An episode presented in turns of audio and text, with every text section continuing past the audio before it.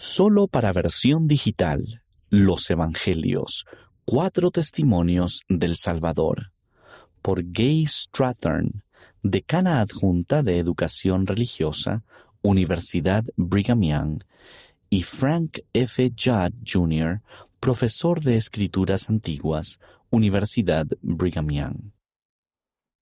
Al observar con detenimiento cada uno de los cuatro evangelios, podemos ver perspectivas distintas que resaltan verdades importantes acerca de Jesucristo. La palabra evangelio significa buenas nuevas, y las buenas nuevas son que Jesucristo vino a la tierra y cumplió su misión de salvación. Los cuatro evangelios del Nuevo Testamento describen la vida y la misión del Salvador. Cada evangelio se escribió originalmente como un testimonio independiente del Salvador. Al observar detenidamente cada testimonio de forma individual, podemos apreciar perspectivas distintivas que resaltan verdades importantes acerca de Jesucristo. Marcos. ¿Quién era? Según la tradición, se cree que era Juan Marcos, un compañero misional de Pablo. ¿Cuáles eran sus fuentes? Posiblemente Pedro, a quien acompañó a Roma y cuyos recuerdos sobre el Salvador escribió. ¿Cuándo se escribió su Evangelio? Probablemente entre los años 65 y 70 después de Cristo, el primero de los cuatro Evangelios del Nuevo Testamento que se escribió. ¿Cuál era su audiencia principal? Lectores gentiles, posiblemente romanos. Marcos explica las costumbres judías para los lectores que no estaban familiarizados con el idioma y la cultura de Jesús. Y también menciona las costumbres romanas. En lugar de comenzar con el nacimiento de Jesús, Marcos comienza con su bautismo, donde Dios declaró que Jesús era su Hijo amado esta aprobación e identidad divinas son el fundamento de la autoridad de Jesús sobre las enfermedades, las dolencias y la oposición. En general, Marcos hace hincapié en que aunque Jesús fue rechazado, incomprendido y sufrió una muerte humillante sobre la cruz, finalmente triunfó sobre todas las cosas. Cuando Jesús demostraba su autoridad, a menudo los demás judíos lo malinterpretaban, incluso los de su ciudad natal, Nazaret, y algunos familiares. Ni siquiera sus propios discípulos comprendieron completamente el alcance de su misión. Sin embargo, a pesar de la oposición y los malentendidos, Jesús salió victorioso. Durante su ministerio terrenal enseñó a sus discípulos que se levantaría de entre los muertos. En la cruz Incluso el centurión romano declaró que Jesús era verdaderamente el Hijo de Dios. En el sepulcro, un mensajero con un manto blanco confirmó que Jesús había resucitado, y muchos testigos vieron al Cristo resucitado por sí mismos.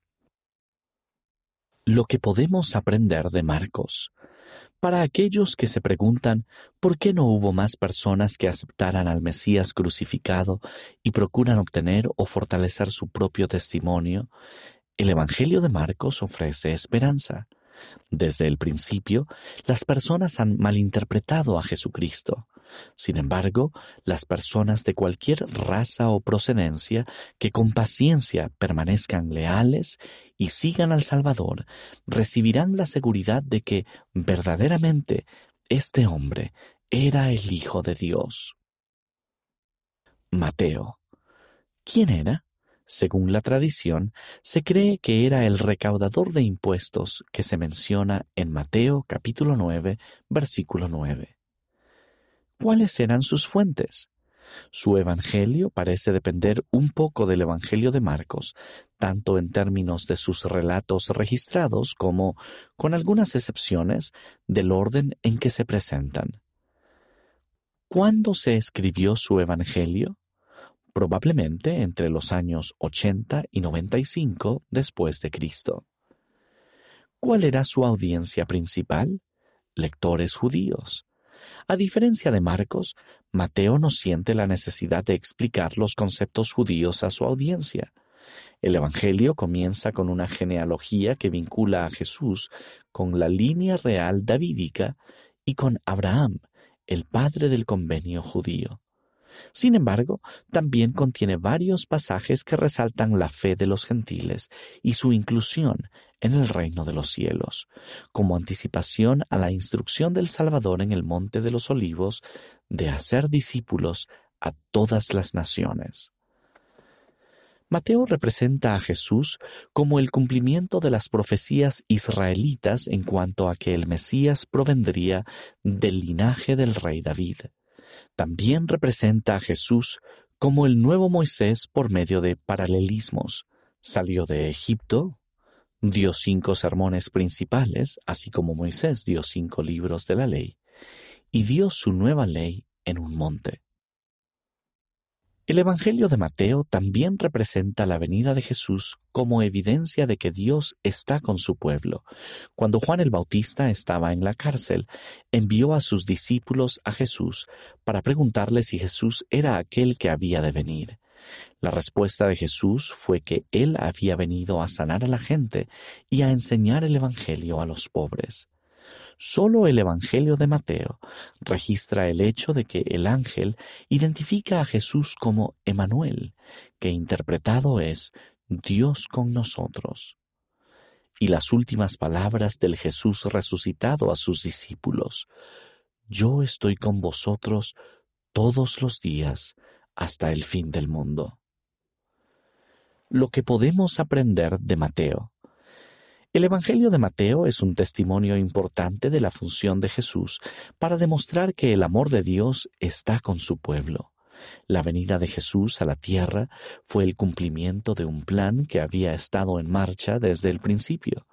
Antes del día del juicio, Dios primero envió a su Hijo para que enseñara y sanara a su pueblo, tanto física como espiritualmente.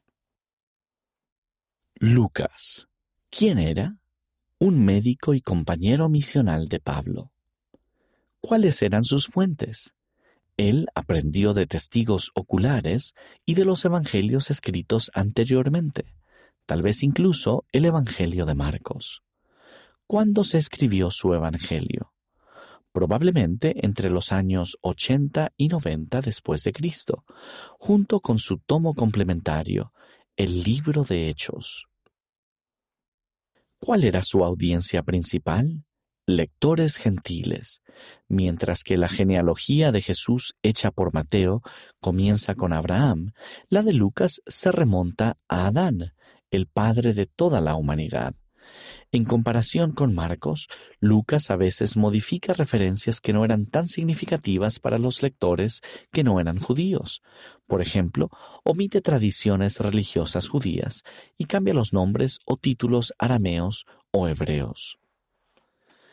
Más que otros evangelios, Lucas menciona a mujeres fieles, algunas de las cuales acompañaron a Jesús y lo apoyaron en el aspecto temporal.